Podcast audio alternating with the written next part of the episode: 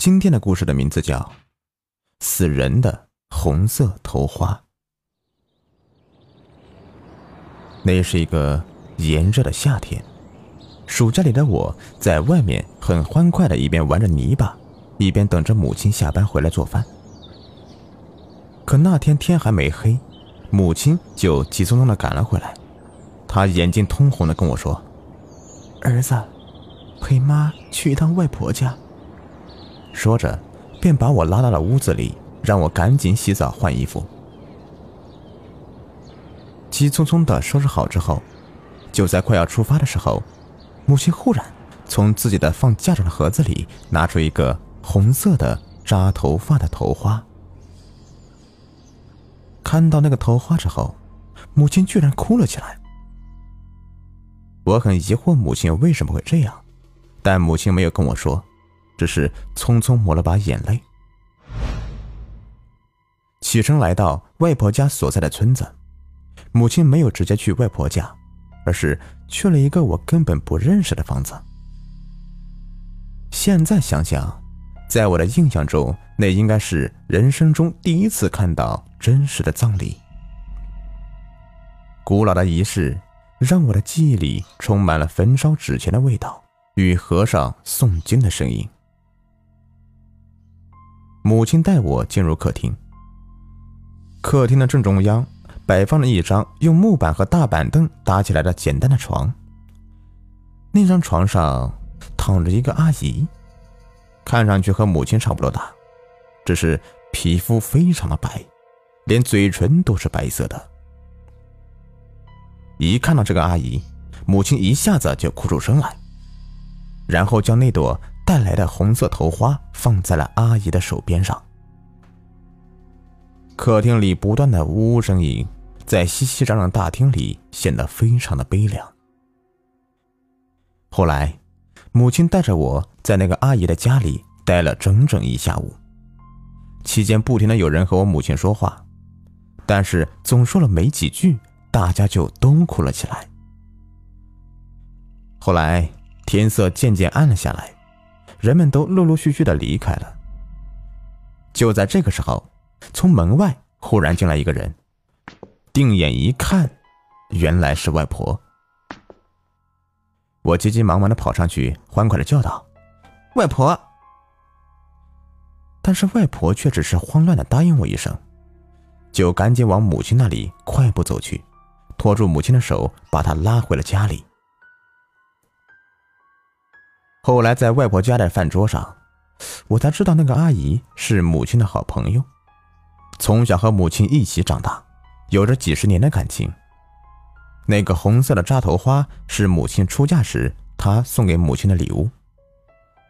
但是就在前几天，那个阿姨却突然染上重病，而且这一发病就如同江河决堤一般翻滚而下，仅仅两天的时间就撒手人寰。踏上了黄泉路。据说，她死前唯一的愿望，就是希望跑出去打工的丈夫能够回来看她一眼。为了这最后的心愿，家里人打电话、拍电报、托熟人传达口信。虽然竭尽全力，但是所有发出去的信息都石沉大海。后来有人说。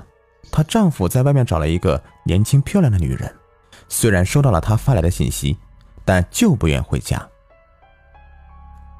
那阿姨虽然苦苦的支撑着，但最终还是没能等到，就撒手人寰了。听外婆说到这里，母亲骂道：“她就是个傻子。”话音刚落，外婆也训斥她：“你还说别人呢？”你也聪明不到哪里去呀！我和你说了多少遍了，这种带着怨气死的人，非得是不认识的纯阳之神才能半夜呀。在这里，我要给大家解释一下，什么叫做半夜。在我的家乡，有种习俗，不是说人刚刚去世就要火化的，而是要在。家中摆设灵堂，请高僧来超度。而在超度中，尸首需要摆放在家中七天，好让还没有进入阴曹地府的魂魄能够有时间告别这人世间的留恋，可以无牵挂的上路。在超度的七天中，亲朋好友晚上要来到死去的人家里，坐在那边陪着尸首，免得魂魄归来之时看到家中冷清，心中愤恨化成厉鬼。同时，也为了让亲朋好友们能够再陪着死者走最后一程，聊聊对这位亡人的眷恋。而就在那天下午，母亲提出要替自己的朋友办夜，这个事情被家中的外婆知道了，赶忙来到阿姨家，硬生生的把母亲给拖了回来。外婆死活不同意母亲去办夜，她忙拉母亲说：“年轻的女人死去。”而丈夫不在身边，叫着孤死。死后是怀念人世间的，总想把自己认识的人带到下面去。你们这么好的感情，难免他不找你呀。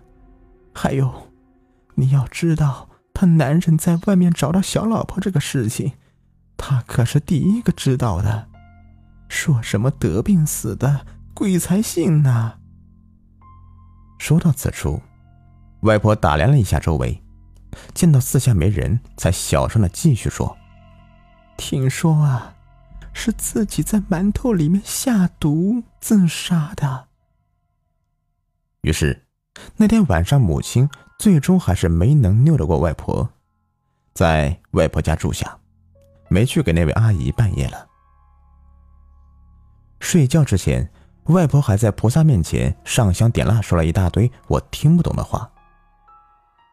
但是第二天下午，母亲又带我来到了那个阿姨家中。再次见的时候，已经看不见阿姨了，取而代之的是一个不透明的白色塑料薄膜，准确的说是一个白色塑料薄膜的袋子。阿姨被装在了这个袋子里面。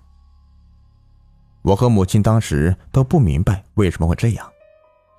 母亲看上去还有点生气。后来才知道，这也是没有办法的事情。三伏酷暑，天上的太阳就像是一个巨大的火炉，把地上一切都烤得发烫。不断升高的气温，让死去仅仅一天的尸体就开始腐烂。早上开门时，屋子的周围甚至站满了从四面八方闻到尸臭而赶来的野狗。在那个水晶棺还没有大面积使用的年代，想要在这样一个乡下搞过来一个放遗体，是一件非常耗费财力的事情。那天下午，太阳还没落山，母亲就带我早早回到了外婆家里，没有去半夜。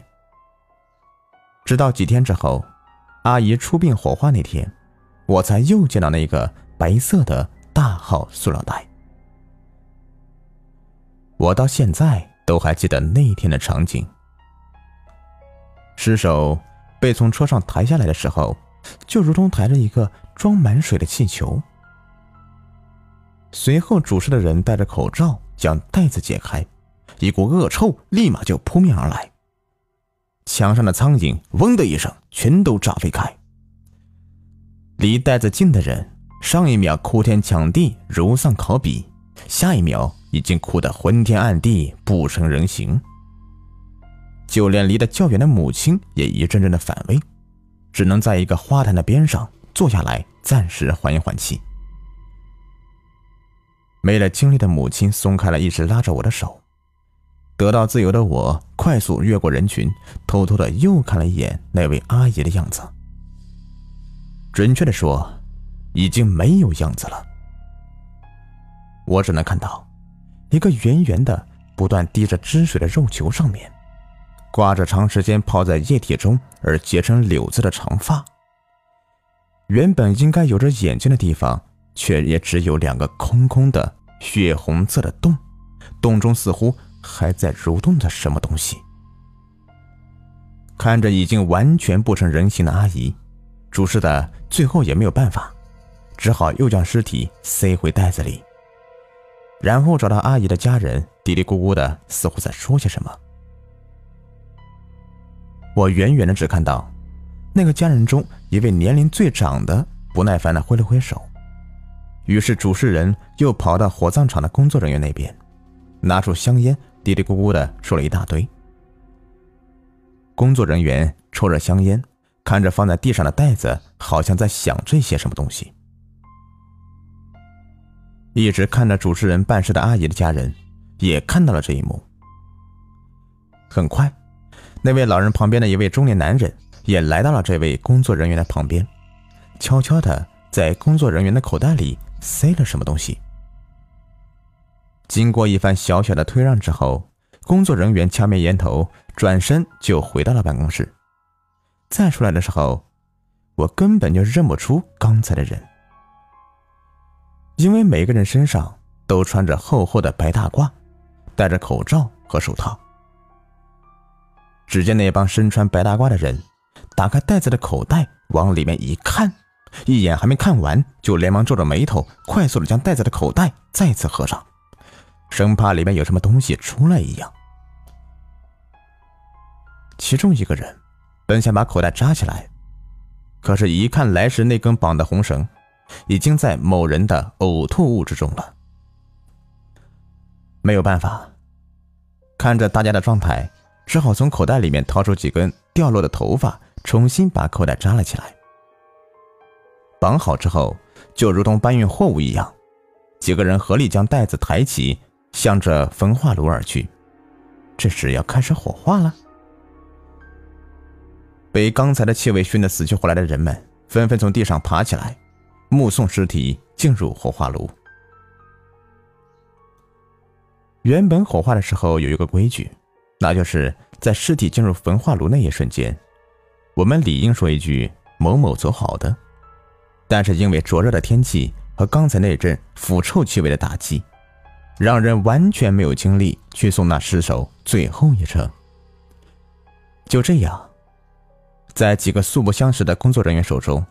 那白色的塑料薄膜被塞进了焚化炉里，随着钢铁的炉门合上，空气中充满了宁静和低声的呻吟，但是没有人哭泣，就连草丛上飞舞的苍蝇也在欢快的发出嗡嗡的声音，似乎大家都很开心，这样一个惹人嫌的人被正义烈火焚得一干二净。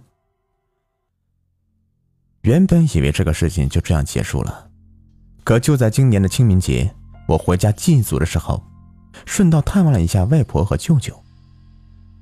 外婆的身体依旧很硬朗，而舅舅则在离当时那个阿姨家住的不远的地方开了一个小小的农产品收购中心。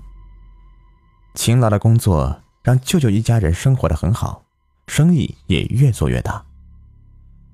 几乎每天都会有好几辆大卡车来到舅舅这里，将收来的瓜果蔬菜运到城里去。但是有时候实在是太忙了，或者装车的数量不够，还需要在第二天继续收购。那么司机就会在车上等到第二天一大早装好车之后再发车。我很喜欢到舅舅这里玩，看着满仓满谷的蔬菜堆积在那里，如同一座小山一般。的确是非常壮观，但或许是因为堆积的太多了，总是会有一些蔬菜会提前就腐败了，所以舅舅在开启这家收购中心之后，也总是能闻到一股子恶臭味。虽然舅舅在不是很忙的时候也会找人帮忙打扫，但是哪怕是地上、墙上，甚至是下水道里的烂菜叶都清空了，也还是能闻到一股恶臭味。这是。长此以往，大家都见怪不怪了。清明那天，在祭祀完家里的祖先之后，我到舅舅的收购中心去闲逛。舅舅此时正和一个司机对话，虽然隔着一道玻璃门，我听不清他们说的是什么，但是从舅舅的面部表情来看，这似乎是一件很有意思的事情。在司机走了之后。舅舅对我说：“小梦呢？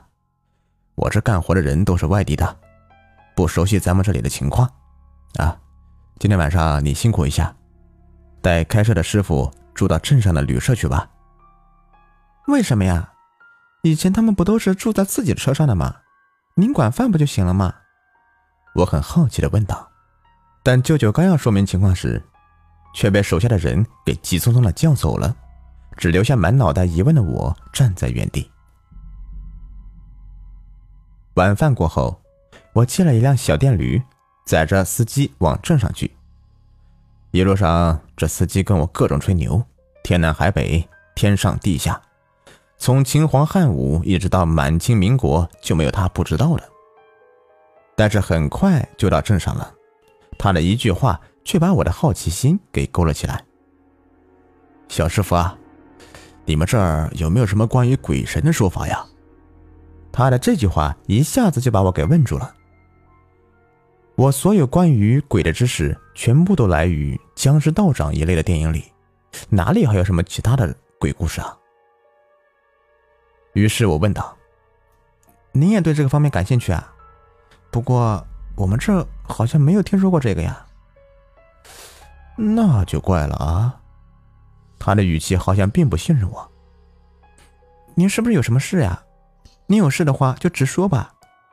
我接着问道：“啊，是这样的，上次我来这里找王老板拿货的时候啊，这一装车清点发现数量不够。”这不够也不是什么稀罕的事，谁让咱是最后一个呢？没办法，这个我就只能等到第二天一早把货补足再走。可就在晚上大概一两点钟的时候，我玩手机呢，哎，却忽然看到外面有个白色的东西。哎呀，一开始我还以为是个人呢，因为那个东西啊，的确和人差不多高。可是仔细一看，哎，却不是人。倒像是块布。我一寻思啊，估计是车上盖的油布被风吹走了吧。我正准备下车去捡，可刚打开车门，我就觉得不对劲了。这外面根本就没有刮风啊，可那白色的像布一样的东西啊，就在那边飘。你说飘就飘吧，它还不是那种离地面那种。就像有个人披着一个白袍子在走路一样。哎呀，我当时想，啊，既然不是车上的东西丢了，那就算了吧。于是就关了手机，就准备睡觉。可就在我马上要睡着的时候啊，你猜怎么着？我迷迷糊糊的一看，我的车窗玻璃上竟然有个东西趴在那里啊！我仔细一瞧，啊，居然是个白色塑料薄膜袋子。最怪的是那个口袋，你猜是什么东西扎的？说出来吓死你！头发。当他说到这里的时候，我已经明显的能感觉到自己的心跳了，脑海中不断的反复出现那个夏天，那具被包裹在塑料薄膜里的尸体。那后来呢？我急忙问道。哎呀，还后来呢？我当时整个人都吓傻了，赶紧跪在座位上，躲着车上挂的那些菩萨像啊拜呀。你别说，哎，这一拜还真管用啊！拜了十几次之后，我一抬头，哟，那东西就没了。是吗？会不会是小孩子闹着玩之类的？我们这里小孩子很顽皮的。我说出一个连我自己都不相信的理由。毕竟谁家的孩子晚上一两点钟还出来玩呢？哎呀，我也这么想过。可是那时候天还不是很热，所以啊，我晚上睡觉总把车窗关得死死的。可是第二天早上起来的时候啊，哟，竟然发现车里面有个馒头，还不是现在店里卖那种，一看就是没有放漂白粉，呃，黄黄的，像我小的时候自己家里做的那种。啊！不过我从来不吃那种来历不明的东西，就给扔了。是吗？会不会是您记错了呢？买了没吃啊？我再次提出反对的意见。说实话，我也不知道自己为什么要找理由来让事情变得合理。也许是为了反驳司机，说明这个世界上没有鬼；也许我只是在为自己壮胆而已。哎呀，应该是吧？你也知道，我们这样的人啊。平时天南地北的跑，记忆力不好那是常有的事，说不定是我老婆做了馒头给我扔车里了，我给忘了呢。对呀，这世上哪有那么多的稀奇古怪的事呢？哎，不过要照你这个说法，搞那个白色塑料袋来吓我的小孩，那回家肯定要被他爸妈狠狠的骂一顿呀！啊？司机带着一种幸灾乐祸的口气说道：“为什么？”我疑惑的问道。“哎呀，你是不知道啊，那个扎在塑料袋上的啊，不光是头发，那头发上面还有一个红色的头花，哎呀，一看就知道不便宜。你说那个小孩是不是趁他妈睡觉的时候啊？”把头发带头发给剪了下来，拿头发扎袋子就是为了应急呀。啊，是是啊，谁会在已经剪下的头发上戴上头花呢？那个头花，妈妈分明就已经给了那个阿姨了。